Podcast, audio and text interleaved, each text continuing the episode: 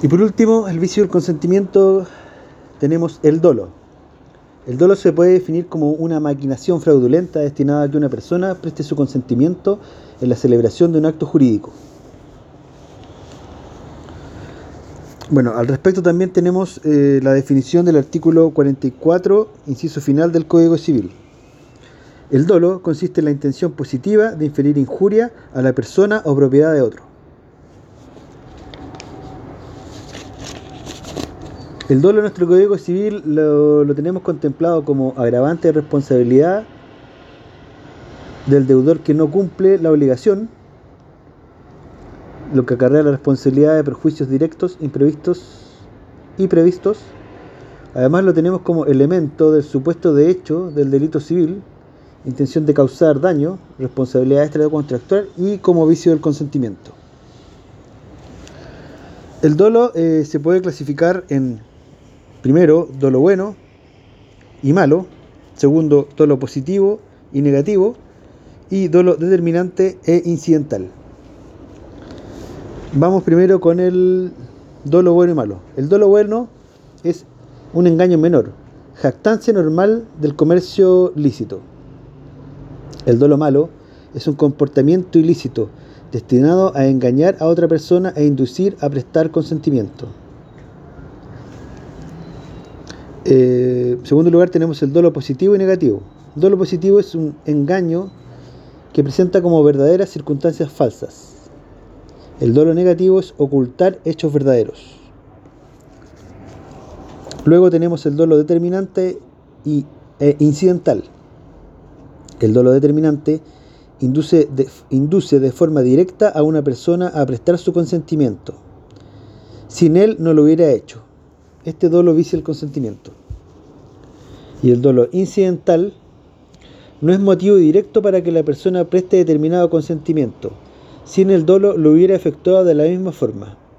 Este dolo incidental no vicia el consentimiento. Requisitos para que el dolo vicie el consentimiento son dos.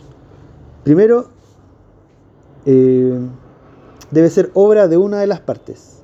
Y segundo, debe ser determinante.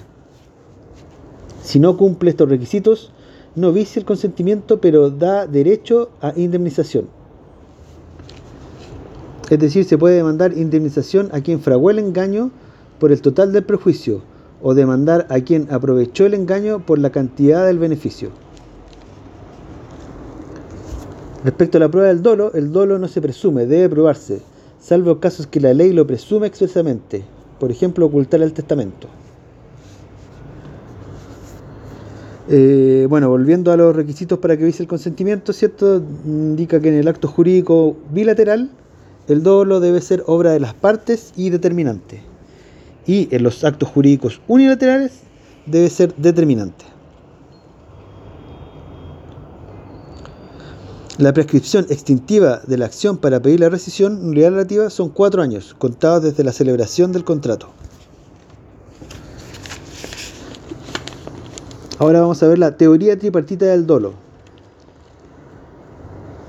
que indica que es un primero un agravante de responsabilidad, un supuesto del delito civil y tercero un vicio del consentimiento. Agravante de responsabilidad es en el incumplimiento de las obligaciones, si es doloso, responde de los perjuicios directos previstos e imprevistos. Un supuesto del delito civil. El delito civil es la comisión u omisión de un hecho realizada con la intención de dañar la persona o bienes ajenos. Y vicio del consentimiento la maquinación fraudulenta destinada a que una persona preste su consentimiento para la celebración de un contrato.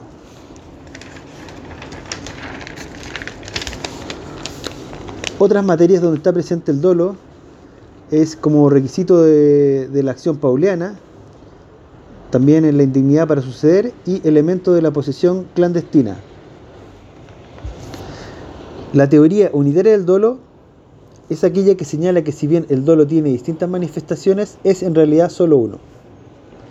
Presunción del dolo. Artículo 1459. El dolo no se presume sino en los casos especialmente previstos por la ley. En los demás casos debe probarse.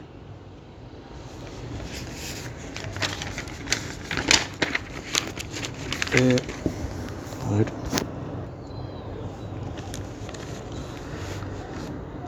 Casos en que se establece una presunción del dolo. Primero tenemos la rescisión del decreto de posesión definitiva por reaparecimiento. Segundo, también tenemos la adquisición de derechos sobre un inmueble declarado bien familiar. Tercero, también tenemos el que ha detenido u ocultado el testamento del difunto será indigno de suceder al difunto. Y eh, cuarto, eh, no presentar la demanda dentro de los 10 días siguientes al decreto de una medida prejudicial precautoria. Condonación del dolo. La, la condonación del dolo futuro no vale. Artículo 1465 del Código Civil. Sin embargo, puede renunciarse una vez que haya ocurrido y se haya tenido, se haya tenido conocimiento de él. Sanción del dolo. Hay que distinguir. Si la ley no establece una sanción especial, se regirá por las reglas generales artículo 1458, 1682 y 2317.